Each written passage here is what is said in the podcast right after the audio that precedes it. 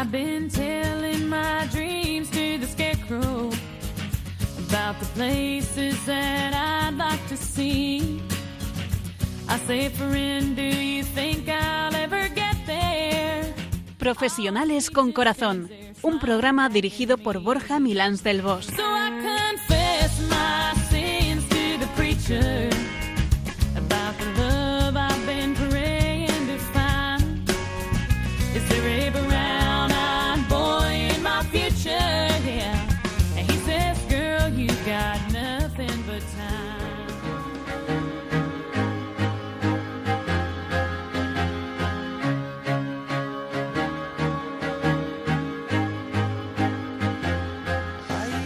Muy buenas tardes, nos dé Dios en este precioso viernes 31 de marzo, anticipo de un fin de semana precioso también en familia y en esta España bonita que tenemos la suerte de poder disfrutar.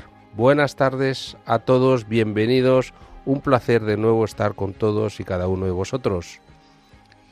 Buenas tardes, de nuevo un programa más con vosotros. Muchas gracias por compartir este rato de tarde. Aquí acabando la cuaresma, acercándonos a la Semana Santa, momento de descanso, pero lo más importante no es el momento del descanso que vamos a tener por fuera, sino el momento que vamos a tener por dentro, el que vamos a vivir por dentro, cerca del Señor. Ese es el momento importante esta Semana Santa. Y bueno, pues nada, eh, ahora que el tiempo va mejorando, tengámonos cuidado también de, no ir en plan de manga corta como si estuviéramos ya en verano, eh, que nos seguiremos acatarrando. Así que cuidadín. Muy bien, pues hoy vamos a hablar de un tema que parece un intangible, pero que es una realidad que nos afecta a todos y de una manera muy, muy directa y muy íntima. Hoy vamos a hablar del diálogo interior, del diálogo interno, esa, esas conversaciones, ese diálogo que tenemos con nosotros mismos y que puede en ocasiones llegar a ser espirales sin fin y no siempre una espiral agradable y fructífera. Podríamos decir que muchas veces ese diálogo interior o ese diálogo interno se convierte en verdaderas discusiones internas. ¿Nos parece? Pues efectivamente, todos tenemos ese tipo de conversaciones de interior. No solamente lo que son de conciencia, sino un tipo de diálogo con nosotros mismos que puede ser muy positivo y constructivo o a veces puede ser muy negativo y destructivo.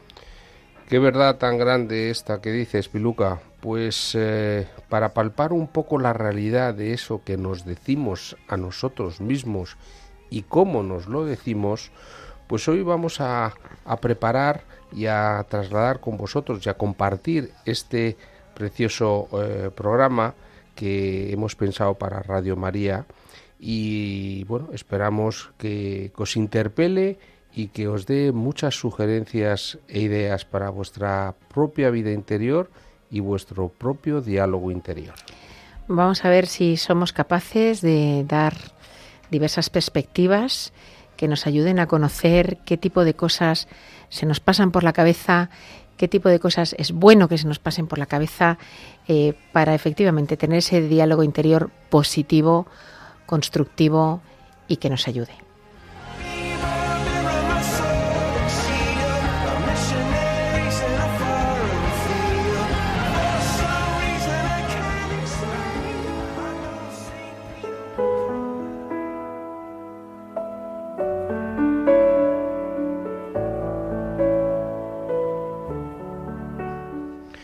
Estamos en Radio María en el programa Profesionales con Corazón y nos puedes escuchar en directo a través de internet en www.radiomaria.es. Bueno, Piluca, ha llegado el momento en ausencia de nuestro compañero y querido amigo Borja de ponernos a reflexionar en un viernes tan bonito como este que nos ha tocado vivir y compartir con todos nuestros oyentes. Vamos a ver si trabajamos un poquito las neuronas. Cuéntanos, ¿qué frase has escogido para el tema de hoy? La frase de hoy es de un reconocido industrial estadounidense, Henry Ford, el promotor de la producción de los coches en cadena. Y dice así, tanto si piensas que puedes como si piensas que no puedes, estás en lo cierto. Y volvemos a leerla para que nos ayude a entenderla. Tanto si piensas que puedes como si piensas que no puedes, estás en lo cierto.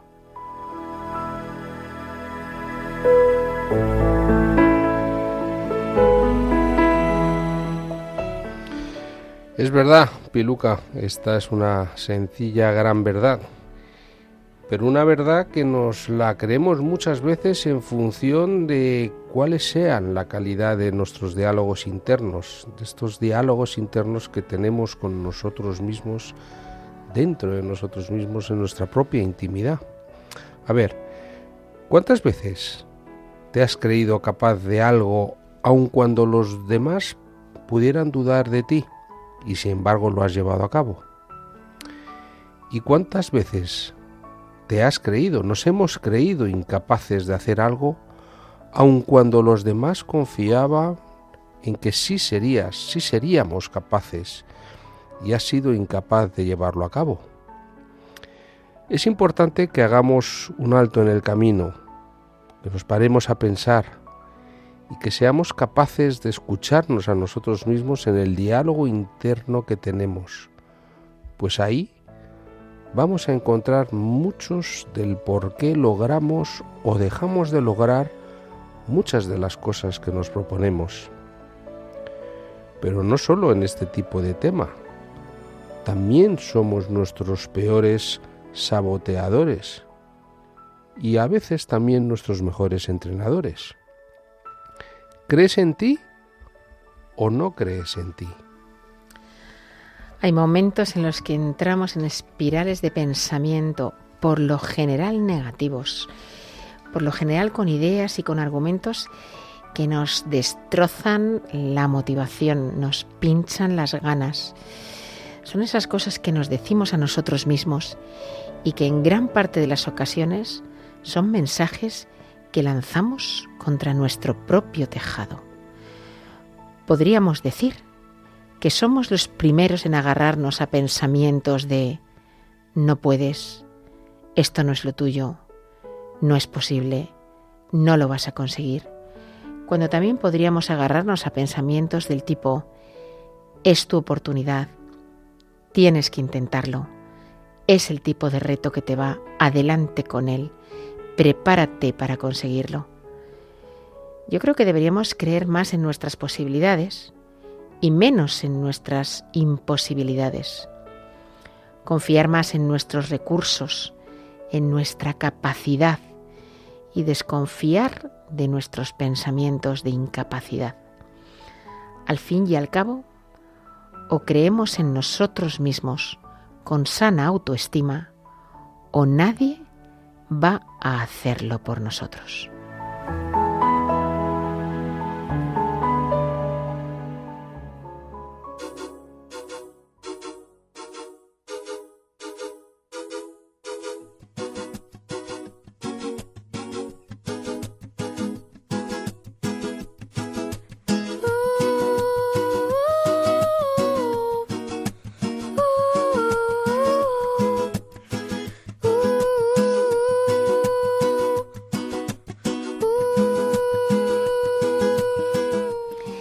Y es el momento de abordar a fondo este tema, que la verdad es que me parece interesantísimo, porque esto es eh, muy frecuente en la mente de cada uno de nosotros. Todos lo padecemos. ¿eh? Si fuera una enfermedad, diríamos que todos lo padecemos de, de una manera o en una medida u otra. Y bueno, pues Nacho, en ausencia de Borja, te vamos a hacer el etimólogo oficial. Y yo creo que hoy lo tienes muy difícil. Bueno, vamos a intentarlo hacerlo también como nuestro amigo Borja y ahí vamos. Mira, como estamos hablando de diálogo interno y lo hacemos por medio de pensamientos, pues he entendido que era interesante irnos a la etimología de diálogo y de pensar. Y he encontrado esto. A ver qué te parece. La palabra diálogo viene del latín dialogus y significa discurso racional o ciencia del discurso. Platón fue el primero en utilizar la dialéctica para enfrentar razonamientos y llegar a la verdad clarificadora. Por otro lado, la palabra pensar viene del latín pensare y esta, a su vez, dependere, que significan, en definitiva, pesar y colgar, como si estuviéramos pensando en una balanza, pues los pensamientos los sopesamos y con ellas nuestras decisiones en la balanza de lo racional aún antes de tomarlas. Qué interesante, la verdad. Eh, y bueno, pues estos diálogos internos podríamos decir que los tenemos para poner en una balanza los pros y los contras de las situaciones a las que tenemos que enfrentarnos o que vivimos eh, y llegar a decisiones de actuación. La primera herramienta que seguro que hemos utilizado en alguna ocasión es hacer dos listas. O sea, yo creo que esto todos lo hemos hecho, ¿no? Eh, mentalmente, pero incluso a veces con, papel y boli, ¿no? De, papel, de, pros y contras. En una hemos puesto los factores a favor y, de beneficio, ¿eh? Eh, los que están en pro de, de lo que tenemos que decidir. Y en otra lista, pues pondremos los factores en contra, los riesgos, los peligros eh, que hay en aquello que tenemos que decidir. Y bueno, pues al final hemos comparado en esta balanza, hemos pesado factores de un lado y factores de, de otro, y eso pues es algo que sin duda nos puede ayudar a tomar una decisión, ¿no? ¿Qué beneficios hay contra qué riesgos o problemas genera eh, esa decisión? Vamos a adentrarnos un poquito más en nosotros mismos. Este listado de factores de los que nos habla Piluca, a favor o en contra, lo vamos a hacer siempre condicionados por los filtros de creencias personales y por los modelos mentales que tengamos.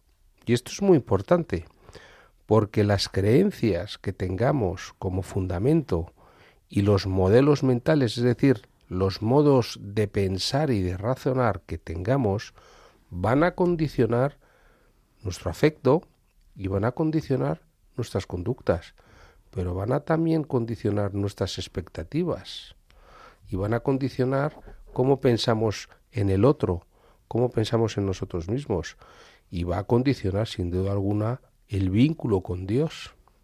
Después hablaremos de los tres ejes vertebrales que definen el diálogo interior. Y estoy pensando en quienes nos estén escuchando si, está claro esto, ¿no? De nuestro, modelo mental, ¿no? Eh, nuestras creencias personales eh, a la hora de, de, tomar una decisión. No sé, por poner un ejemplo muy simplista, ¿vale? Muy simplista. Tú tienes un hijo eh, y tú quieres que tu hijo sea feliz, pero si tú tu modelo de felicidad es que en cada momento eh, pues el tío esté contento y alegre, pues hace una trastada y tú no le castigas porque es que el niño se va a disgustar muchísimo. ¿Vale? Sin embargo, si tu creencia es que lo que tienes que buscar es un bien para tu hijo en el largo plazo, aunque haya momentos en los cuales para ese bien a largo plazo, pues a lo mejor lo tenga que pasar un poco peor, pues a lo mejor le castigas porque de esa manera estás educándole eh, y está aprendiendo algo. ¿no?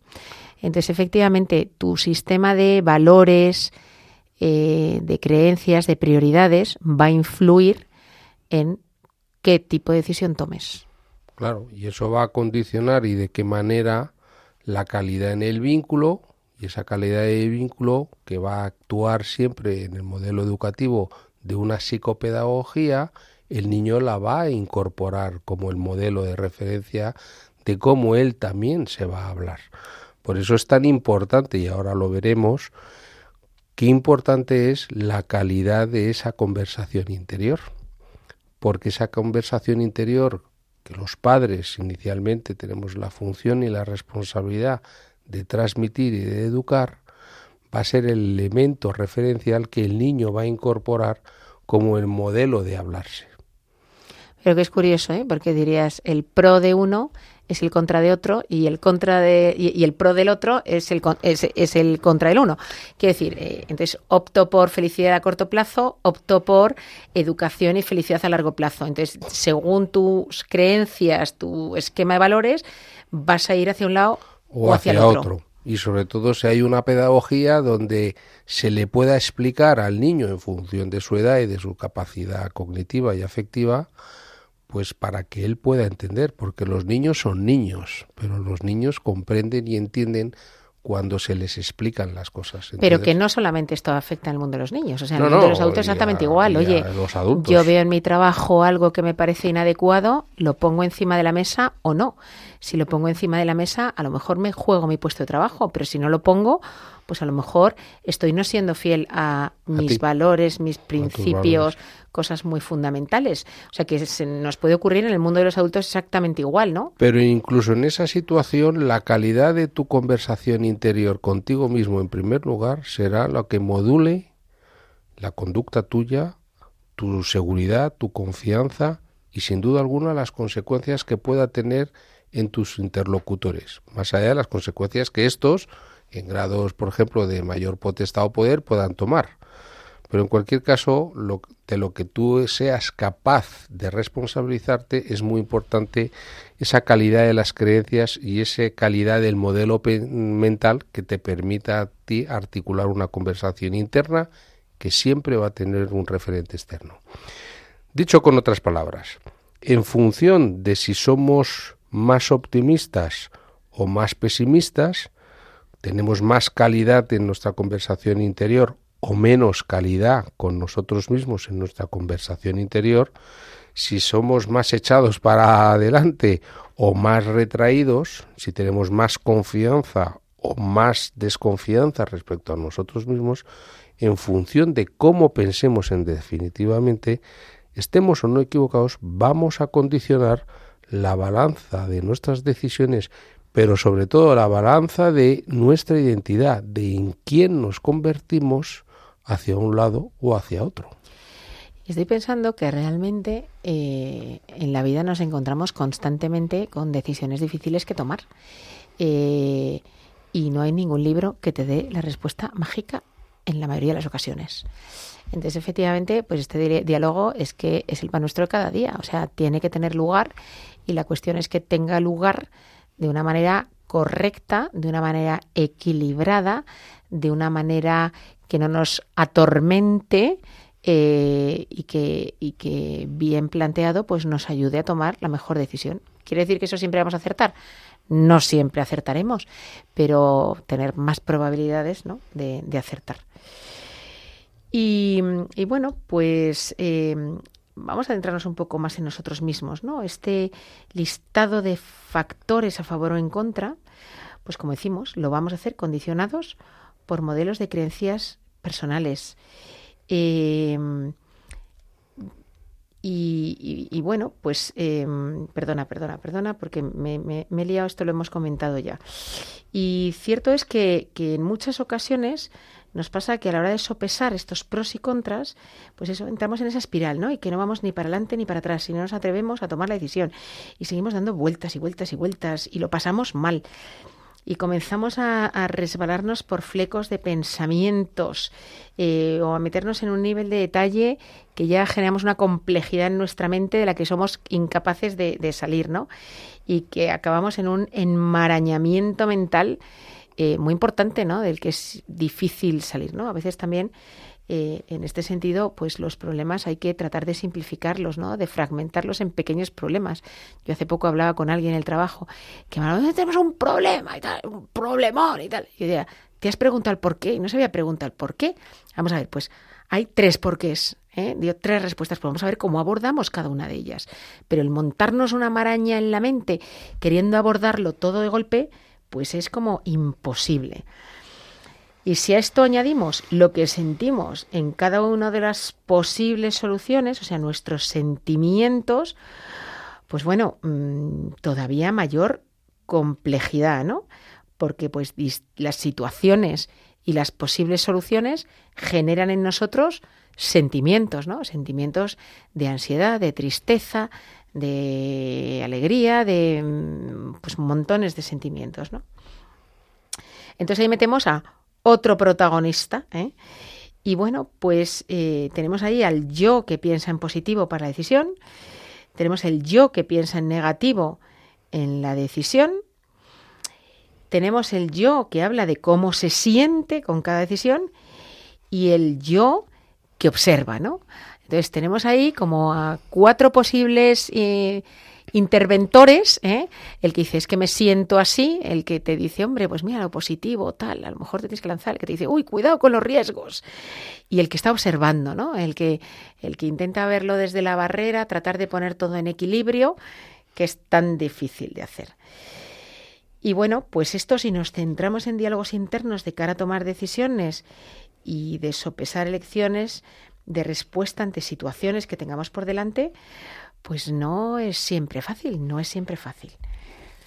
No, no, nada fácil y fíjate, cuando también están esas circunstancias en donde los pensamientos y ese diálogo interno de a cuatro bandas que nos acabas de escribir tú, pues se nos dan cuando estamos inmersos en la actividad incluso en actividades donde tenemos que dar puntual respuesta y una respuesta que sea eficaz, que sea eficiente, que sea saludable, que nos salve, que salve nuestra circunstancia, con lo cual es verdad que ese tipo de situaciones nos encontramos muy a menudo, ¿no? Y pueden darse pensamientos del tipo esto no es lo mío, no sé para qué me he metido en esto, qué pinto yo aquí, seguro que estoy o que voy a hacer el ridículo, a nadie le interesa lo que hago, no sé ni para qué lo hago si no me lo van a valorar, porque claro, en esa conversación a cuatro bandas, o a cinco, o a todos los personajes que incorporemos a nuestra conversación, porque muchas veces incorporamos las conversaciones que otros nos puedan decir y nos imaginamos conversaciones de otros sobre nuestra propia conversación, pues se puede montar una situación un poco bastante complicada sobre todo porque aparece el miedo y entonces aparecen las conversaciones y sobre todo las sentencias persecutorias y negativas. Y así con un sinfín de pensamientos que se convierten en pensamientos absolutamente tóxicos y asfixiantes, persecutorios, que brotan de nuestro interior y se sostienen sobre lo que creemos de nosotros mismos. Es decir, se produce una situación de angustia y se produce una, eh, una situación donde no sabemos dónde estamos. Y, bueno, pues em, en ese sentido hablamos de pensamientos que a veces es que actúan sobre nosotros como un lastre. Imagínate que nos ponemos un abrigo de 5 kilos, cerramos la cremallera y además nos está ajustado y nos ponemos a, andar pretendiendo hacerlo con la misma ligereza que cuando llevamos una cazadora que además nos está cómoda, ¿eh? un poco amplia. Entonces, eh, bueno, pues estos pensamientos nos lastran igual que ese abrigo. Son pensamientos que forman parte de las conversaciones que tenemos con nosotros mismos, conversaciones en las que encontramos siempre el argumento necesario para tirar por tierra todo impulso que emergiera. Y me está viniendo la cabeza que según venía para acá, venía hablando con, mi suegro de un tema en el que efectivamente yo no paraba de ver eh, elementos eh, negativos a las posibles soluciones que él planteaba, ¿no? Pero es que es verdad que es que todavía no encuentro la solución positiva al asunto. O sea, o lo que realmente vaya a solucionar, ¿no? Él planteaba una cosa y decía, no, esto no va a solucionar por A, B y C. Eh, planteaba otra, esto tampoco por X, Y y Z. O sea, y siempre encontraba una razón por la que eso no iba a funcionar, pero todavía no se me ha ocurrido la posible solución, ¿no? A veces nos pasamos en ese sentido. Y bueno, pues igual que tenemos este tipo de conversaciones, pues también las podemos tener en la forma y contenido que nos impulsen a hacer cosas nuevas y obtener resultados nuevos. Eh, es decir, no quedarnos en el es imposible, es imposible, es imposible. Bueno, vamos a seguir buscando porque seguro que hay una solución, ¿no? Eh, vamos a buscar una solución nueva. Y, y es que en general esos diálogos negativistas o pesimistas nos suelen llevar a bloqueos mentales y a inacción. O sea que está bien el analizar los contras, pero tratando de buscar posibles alternativas, ¿no? No quedarnos solamente en no hay solución, no hay solución, no hay solución, no hay solución.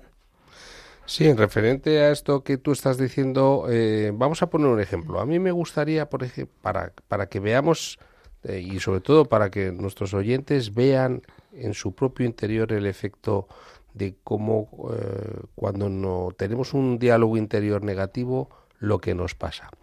Entonces, en este sentido, a mí me gustaría que nos centráramos en los discursos internos negativos, esos pesimistas, esos que, que nos frenan y que nos impiden dar lo mejor de nosotros.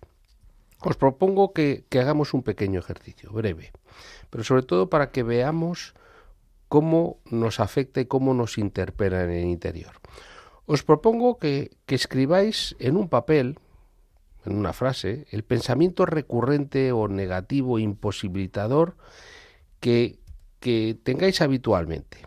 Ese pensamiento que os repetís una y otra vez y con el que os castigáis.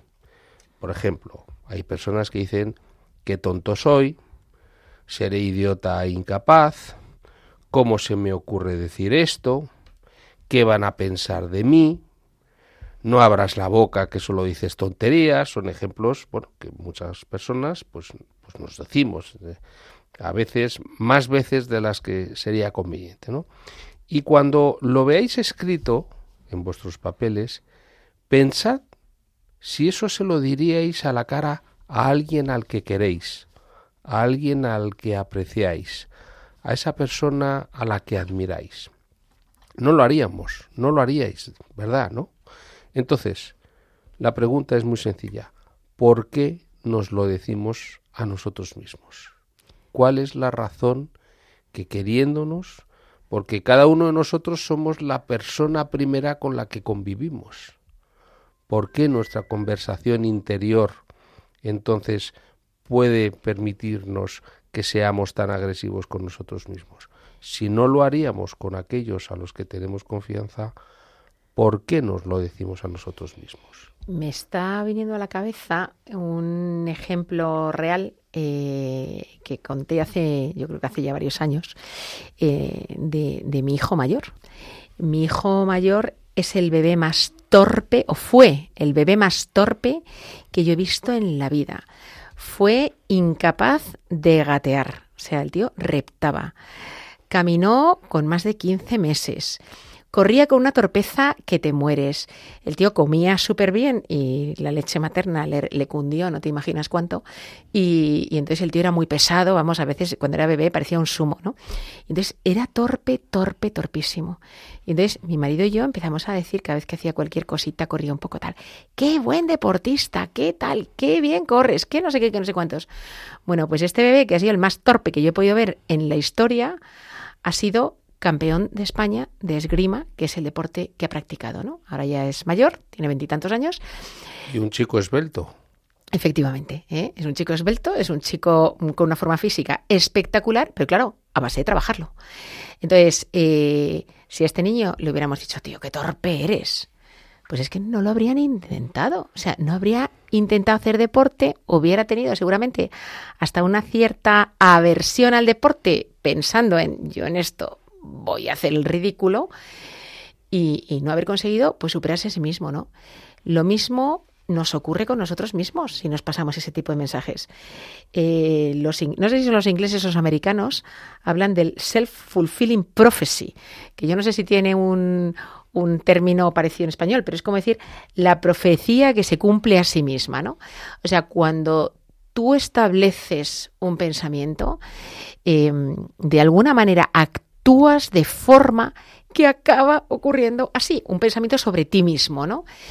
Tanto si es negativo como si es positivo. Hombre, eh, si eres el tío más torpe del mundo, a lo mejor no llegas a ser campeón de España. Vale, mi hijo lo ha sido, pero no necesariamente. Pero a lo mejor, oye, ¿por qué no? Puedes hacer deporte y puedes hacer deporte y disfrutarlo y puedes hacer deporte a un cierto buen nivel y puedes competir. O sea, pero si te metes en la cabeza que tú no vas a poder, te lo aseguro, tú no vas a poder. Claro, pero fíjate lo que estás diciendo, Piluca, cuando tu marido y tú le decíais a tu hijo, cuando él hacía un movimiento positivo, eh, y le dabais esa valoración positiva, amorosa y emocional, papá y mamá, vosotros sois los referentes para ese niño. Y ese niño lo que está incorporando es, mis padres me dicen que lo estoy haciendo muy bien, esa es la realidad, esa es la que yo creo.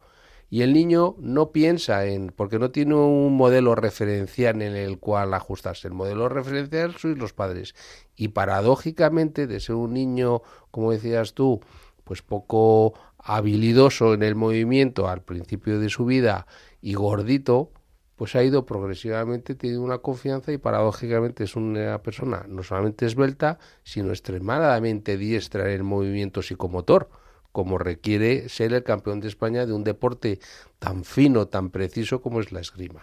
Es paradójica como eh, el valor de la palabra el otro es un constituyente de la identidad propia que incorporamos. Por eso antes al principio decía la importancia de la psicopedagogía, de la pedagogía de la calidad de la conversación de los padres con los niños, de los jefes con los colaboradores, de los colaboradores con los adultos, cualquiera que sea nuestra edad, porque siempre en el interior de cada uno de nosotros llevamos a nuestros niños pequeños, a esos niños que fuimos un día, y por consiguiente cuando un adulto nos habla, el niño que seguimos siendo afortunadamente, eh, se siente afectado e interpelado. Si le hablamos bien con calidad, ese niño se sentirá reconocido. Si no hablamos con calidad, ese niño se sentirá agredido. Y evidentemente cada uno de nosotros activará en el interior los resortes de la experiencia que tuvimos cuando éramos niños. Y luego ya no, de nuevo, no quedándonos en el mundo de los niños, sino llevándonos al de los adultos, funciona igual, porque tú puedes decir un niño no tiene referencias, un adulto sí. Pero la cuestión es que aquí hemos metido otro elemento, ¿no? Que es el de intentar las cosas, entrenar las cosas, eh, una y otra y otra y otra y otra vez. Entonces, si yo pienso que, eh, yo, pienso que cada vez que hablo meto la pata, voy a estar callado todo el rato. Eh, no voy a practicar el lanzarme y en la medida en la cual vaya practicando, vaya sintiendo que, oye, no me he quedado tan mal, pues voy a intentarlo y voy a seguir y cada vez, pues a lo mejor mm, en determinadas situaciones, pues voy a expresarme con más soltura, voy incluso a atreverme a hacer una gracia, voy a tal. Pero es que las cosas también requieren de un cierto entrenamiento y eso también nos funciona a los adultos. Y me viene otra situación a la cabeza, esta es, esta es simpática, mi padre y mi madre. Mi madre toda la vida ha dicho después de comer, qué bien hace el café Paco que es mi padre. Claro, yo creo que más que qué bien hace el café Paco, lo que la encantaba era que Paco fuera quien se levantase a hacer el café después de comer. Entonces, claro, pero a Paco le dicen que qué bien hace el café y se esmera en hacerlo bien. Claro. Se esmera en hacerlo bien. Si, si, le hubiera dicho, Paco, qué desastre tu café, pues eh, no solo, mm, ya no es que se hubiera esmerado, no es que le hubiera dicho, pues mira, casi hazlo tú, que, que, que va a quedar mejor. tu madre era, además de muy inteligente, una persona que sabía engalanar a su marido para que su marido se, se sintiera muy bien, experto en hacer el café pero al final lo hace y lo hace bien. La realidad es que al final ese café era un café sabroso y generoso. Y a base de practicar, estoy segura de que hace mi padre el mejor café del mundo. Y, sigue practicándolo, ¿eh? Mi madre es listísima para esas cosas. Pero qué bonito que te digan que sabes hacer muy bien el café, ¿no? ¿No es bonito? Sí, sí, sí. Pero la cuestión es eso. Cuando a uno le dicen o se dice a sí mismo que algo no lo vas a hacer bien, dejas de hacerlo muchas veces en lugar de decir, venga, voy a seguir intentando. ¿Ves? Es más difícil el, perseverar que el retirarse. Yo te digo, Piluca, por la experiencia profesional que, bueno, ambos dos tenemos y en el ámbito más eh, privado de la clínica, que la calidad de la conversación interna y la calidad de la conversación de un otro con un otro es fundamental y que eh, genera una identidad y sobre todo una tipología de encuentro interior y exterior absolutamente diferente. Y todos necesitamos recibir una calidad en la conversación, porque la conversación es el elemento primordial. En el cristianismo es lo primero fue el logos, que el logos también es la palabra. Por eso qué importante es cuidar la calidad de nuestra palabra. Incluso en la diferencia de opiniones. Las personas educadas eh, en su expresión verbal pueden ser hasta mucho más firmes, pero no son agresoras, son respetuosas, podrán ser asertivas, podrán ser firmes. La conversación, el diálogo interior, la calidad de ese diálogo es fundamental en todas las edades y en todos los momentos y tiempos. Y aquí tengo un dato interesante. Según estudios eh, realizados, una persona puede llegar a tener unos 50.000 pensamientos diarios. Yo solo de pensar en 50.000 ya me agoto. Imaginad los diálogos internos que puede llegar una persona a generar cada día. Y de hecho, pues parece que una de las principales causas de dolor de cabeza y de migrañas son los pensamientos en bucle en los que entramos. Eh, por un lado, porque nos apegamos a un solo pensamiento, que por lo general roza lo obsesivo y tiene todas las características de ser negativo, llegando en ocasiones a ser tóxicos hasta el punto de causarnos un dolor físico. Y por otro lado, pues porque es el fiel reflejo del bloqueo que tenemos en nuestro diálogo interior. O sea que las cosas que sentimos dentro muchas veces tienen un reflejo físico y tienen un reflejo fuera. Es decir, que cuando nosotros estamos atormentándonos, muchas veces también desde fuera nos lo perciben. ¿eh? Claro que sí, claro que sí. Y desbloquear esto eh, en muchas ocasiones puede parecernos imposible, sobre todo porque no creemos en nosotros mismos ni en que haya otra forma de pensar sobre ese tema. Es decir, entramos en un bucle tóxico que puede tener efectos somáticos y que tienen sin duda efectos en la conversación con un otro porque el otro nos percibe. No hay nada más perceptible y más eh, contagioso que la emoción. Y cuando uno tiene un pensamiento absolutamente tóxico y persecutorio, su emoción no puede ser positiva, no puede ser una emoción de seguridad y de confianza. Aparece el miedo o aparece la fobia, aparece entonces la inseguridad, la incerteza.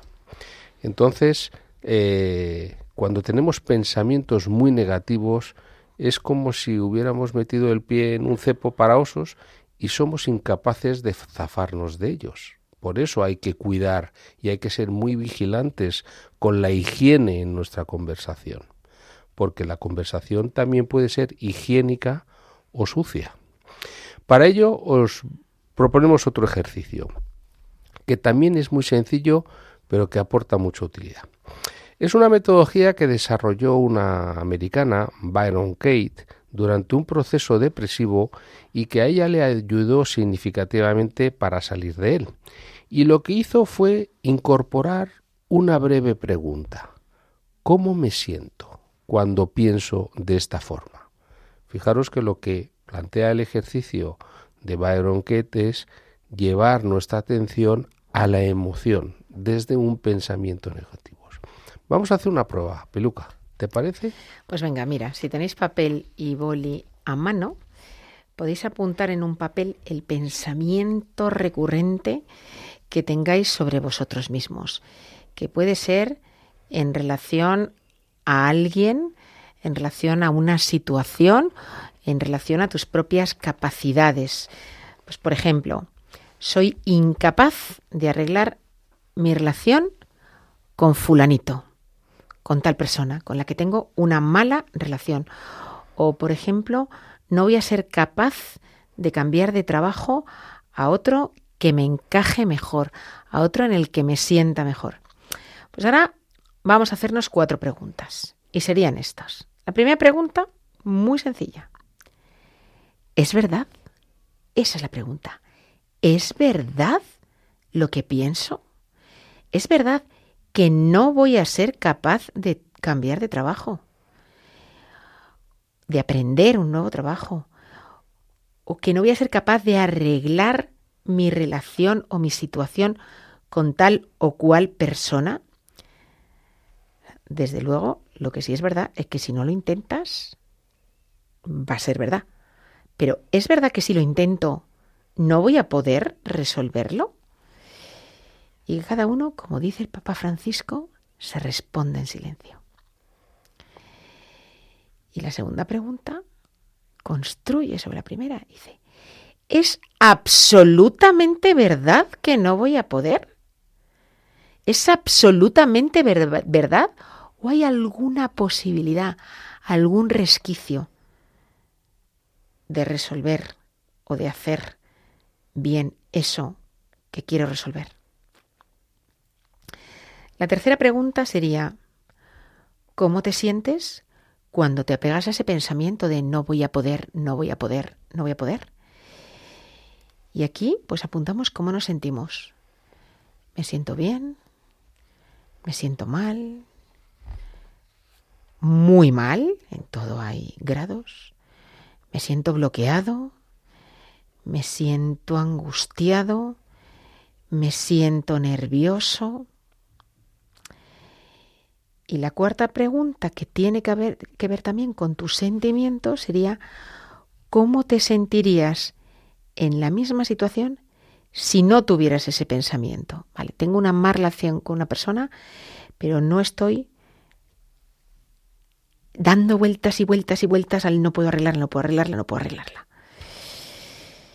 Entonces ahora, una vez que nos damos cuenta de que sin ese pensamiento nos sentiríamos mejor, porque sin ninguna duda nos sentiríamos mejor, pues ahora podemos poner ese pensamiento en positivo, tratar de construirlo a nuestro favor, de alguna manera dándole la vuelta como una tortilla y tratar de, si he llegado a la conclusión de que no es absolutamente verdad, que eso no tenga solución y que el pensar de esa manera y en bucle eh, me hace sentir mal, me hace sentir bloqueado, me hace sentir nervioso, me hace sentir todos sentimientos negativos, va a ser más fácil el decir, vale, voy a salir de esto y voy a pensar cómo lo resuelvo. Aunque no tenga la garantía 100%, pero vamos a intentar hacer algo al respecto, no quedarnos ahí en el bloqueo. Fijaros que el ejercicio que ha propuesto Piluca son cuatro preguntas. La pregunta siempre nos interpela. Está demostrado y está estudiado que cuando nos hacemos preguntas, en unas milésimas de segundo nuestro cerebro ha preparado ya del orden de 15 y 20 preguntas posibles. Ha preparado, perdón, de 15 a 20 respuestas posibles a esa pregunta. Por eso es tan importante decir, pero es verdad, pero es absolutamente verdad. ¿Cómo me voy a sentir si te apegas a ese? Cuando hacemos una pregunta, lo que estamos haciendo es paralizar el proceso del pensamiento tóxico. Estamos parándonos a pensar y estamos parándonos a sentir. Entonces, es muy importante que cuando tengamos una situación de angustia y de preocupación, nos hagamos preguntas. Y luego yo voy a añadir una pregunta que no plantea este método, pero que yo creo que es fundamental. Y es, de las opciones que tengo, ¿cuál es la que a mí me da paz? ¿Cuál es la que a mí me da paz? Y yo, eh, preparando este programa, eh, echaba un vistazo al resumen del libro de la paz interior de Jack Philippe, ¿no? ¿Cuál es la solución que a mí me da paz? Estoy pensando si cambiar o no cambiar de trabajo. ¿A mí qué me da más paz? La seguridad del trabajo que tengo, en el que tengo una antigüedad importante, aunque no me guste, aunque no esté del todo cómoda, pero sé que, oye, me da paz el saber que las lentejas van a estar en mi casa. Pues ya está, asumo que no es el trabajo más bonito del mundo, pero que priorizo el no asumir ese riesgo de que en un momento dado puedan faltar las lentejas. Si a mí lo que me da paz es decir, mira, lo he intentado, lo he intentado, ha salido mal, pero lo he intentado, porque creo que mi familia merece otra cosa y yo mismo me merezco otra cosa. Pues porque aquí no estoy a gusto y tengo que intentarlo. Pues a lo mejor eso es lo que te da paz. O lo mismo con respecto a tantas otras cosas. En una relación que no funciona. La relación con una hermana con la que llevas sin hablarte ni se sabe cuánto tiempo. A mí que me da paz. El seguir sin intentar restablecer esa relación porque en un momento dado pueden saltar chispas. O a mí mi conciencia lo que me dice es, tienes que intentarlo, porque es tu hermana. Dios ha hecho que sea tu hermana por algo, no para que rompas la relación o la mantengas rota, a lo mejor no la has roto tú, la mantengas rota sin intentar restablecerla. A lo mejor a ti lo hagas mejor o lo hagas peor.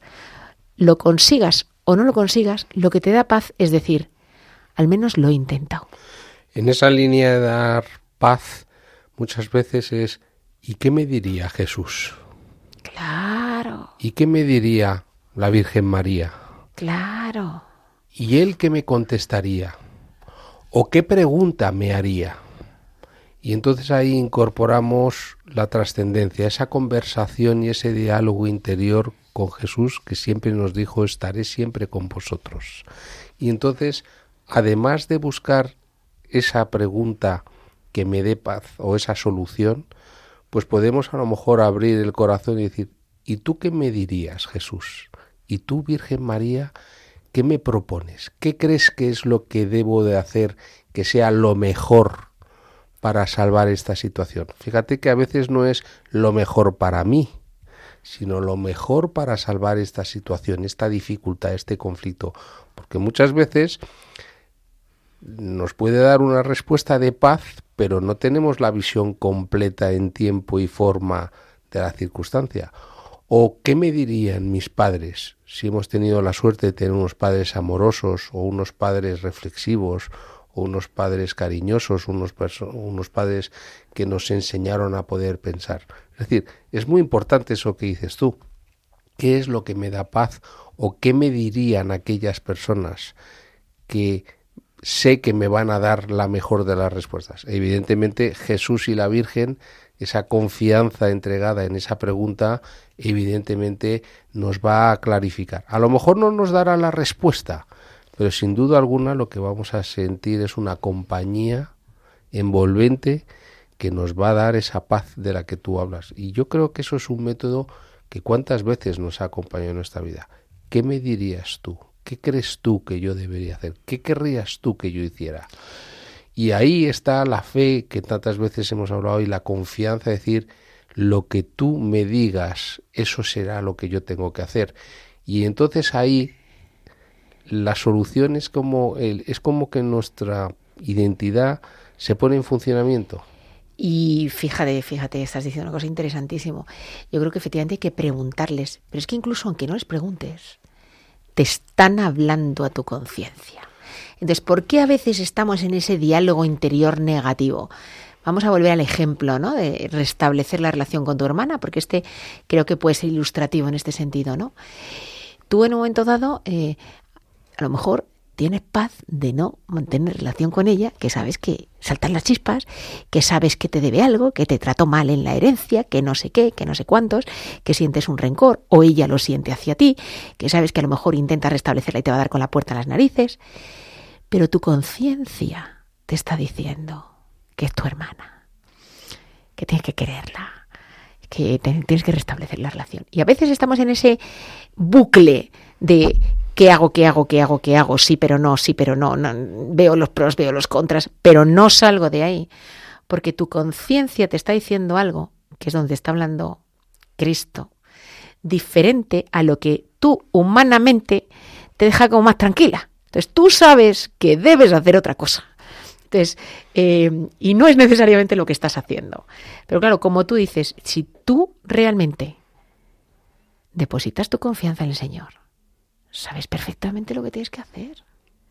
Bueno, o, le haces la pregunta. Eh, estaba pensando ahora, escuchándote, Piluca, eh, Jesús, vamos, no Jesús, Dios, perdón, en el Génesis, lo primero que hace cuando ve eh, que hay el primer humano... Eh, eh, El primer humano era Adán, por sí, no, cierto. no, no, Adán, sus hijos, y mata a su hermano Abel, Ah, a Caín, Caín y Abel. lo primero que le hace es una pregunta. ¿Dónde, dónde estás? ¿Dónde estás? Porque la pregunta siempre interpela y nos moviliza en nuestro interior muchas respuestas. Y suelen, y suelen, ser las mejores respuestas, porque son respuestas de nuestro interior, porque nuestro cerebro no diferencia entre lo interno y lo afuera, lo real o lo imaginario. Por eso hacernos preguntas, ¿dónde estamos? ¿Qué necesitamos? ¿Qué quieres, Señor? Es la mejor manera de recibir respuestas. Y a respuestas lo que mejor nos guíen. sabes qué quiere el Señor y a lo mejor no eres perfecto en identificar el cómo hacerlo, el cómo activar esa solución, ¿no? Pero bueno, Pero ponte la en sus nos manos, dice que ponte él, en sus eh, manos. Claro, que él, el Espíritu Santo en Pentecostés, que ven- Eh, llegará ahí. pronto, el Espíritu Santo ya te va guiando y Eh, te va dando la respuesta. No Pídele ayuda, no solamente pregúntale y opta por la el camino que él te indique, sino pídele que te inspire, pídele que te ayude, pídele que te dé que te dé luz, que ponga las palabras adecuadas, etcétera, etcétera. En definitiva, el método terapéutico y bueno es hacernos preguntas y hacer las preguntas a Dios. Y de esta forma, pues podemos sujetar pues esos caballos desbocados que tenemos en nosotros y que tanto pues eh, nos galopan en nuestra mente. Deberíamos tomar conciencia de que somos buenos por naturaleza, con un potencial francamente significativo, que podemos brillar igual que lo hacen las piedras preciosas gracias a los dones y a los talentos que hemos recibido por gracia de Dios cuando fuimos concebidos. Pero que es también nuestra responsabilidad saber mirar en nuestro interior y cuidarnos. Estos pensamientos de diálogo interno que tenemos tienden muchas veces a destruirnos cuando son o constituyen una autocensura o cuando son un autoengaño.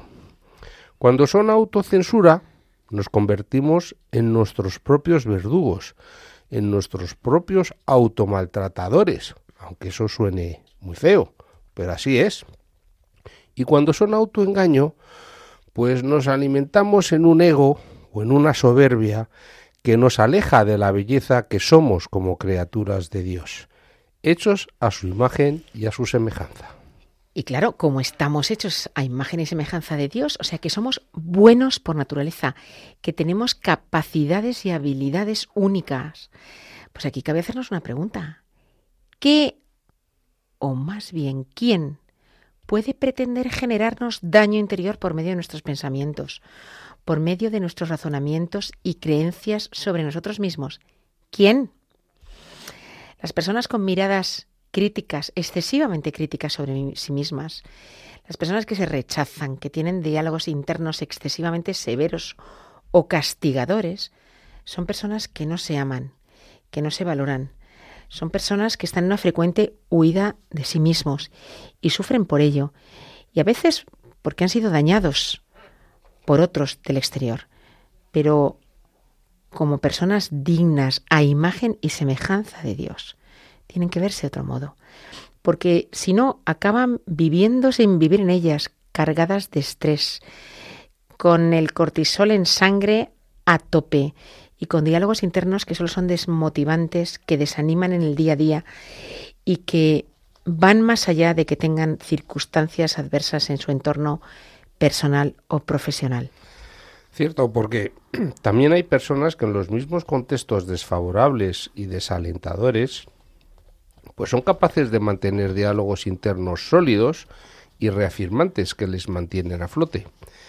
Ese tipo de diálogos internos podemos construirlos de una forma fácil y acostumbrarnos también, como si fuera un hábito, con un poco de disciplina e incorporarlos, es decir, incorpore, meterlos en nuestro cuerpo, en nuestro interior, en la mismidad de nuestra identidad, para que formen parte de nuestro día a día con este tipo de pensamientos positivos, con esa conversación positiva, el organismo segrega oxitocina y serotonina, dos neurotransmisores relacionados con el amor y el bienestar. Y bueno, pues eh, para esto mmm, nos podemos decir tantas cosas. Tenemos que fijarnos en las pequeñas cosas que vamos haciendo, que hacemos bien, que conseguimos, y decirnos, oye, qué bien esta idea que has tenido. Oye, estás consiguiéndolo. Oye, qué avance en esto. Hombre, pues estoy superando un poco esto, estoy, estoy dando ciertos pasos, estoy cambiando mi actitud, estoy mejorando, eh, estoy disfrutando. Hoy he disfrutado, aunque mi trabajo no me mola mucho, he disfrutado de esto. Estoy, estoy brillando en este aspecto. Y claro que nuestras acciones tienen que estar alineadas con estos pensamientos, pero es que estoy segura de que hay pensamientos o de que hay acciones que pueden llevarte a pensamientos positivos. Y así comenzaremos a creer. Y creer comienza por nosotros mismos. Pidamos ayuda a Dios para que ilumine nuestros pensamientos, nuestras decisiones y nos ayude a ver todo lo bueno que ha puesto en nosotros. Y con esto pasamos a la oración del plan de acción.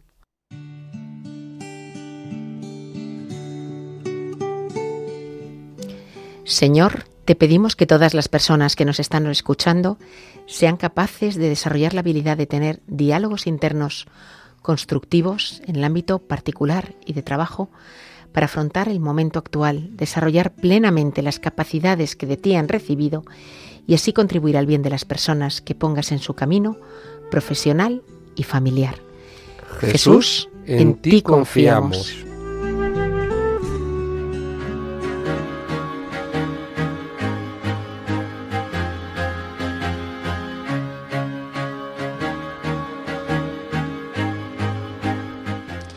Bueno, un programa más que hemos disfrutado con todos vosotros y que esperamos os haya gustado y aportado. Gracias a todos por haber eh, estado aquí una vez más. Eh, cuidar vuestro diálogo interno y nosotros también a cuidarlo y este bonito diálogo que tenemos entre nosotros también a seguir construyéndolo. Pues muchas gracias a todos por vuestra compañía, por vuestra presencia y por vuestra fidelidad a este programa de Radio María pues ya hemos eh, realizado los 55 minutos de programas. Gracias a todos y hasta pronto. El Sagrado Corazón de Jesús le dijo a Santa Maravillas, España se salvará por la oración. Dicho esto, en Radio María tenemos una nueva cita el próximo 14 de abril, viernes, de 5 a 6 de la tarde, una hora menos en Canarias. Hasta entonces, rezad a la Inmaculada Concepción y a Santiago Apóstol, patrones de España, para que nuestra tierra de María sea siempre patria de todos los españoles. Que Dios os bendiga y la Virgen nos proteja.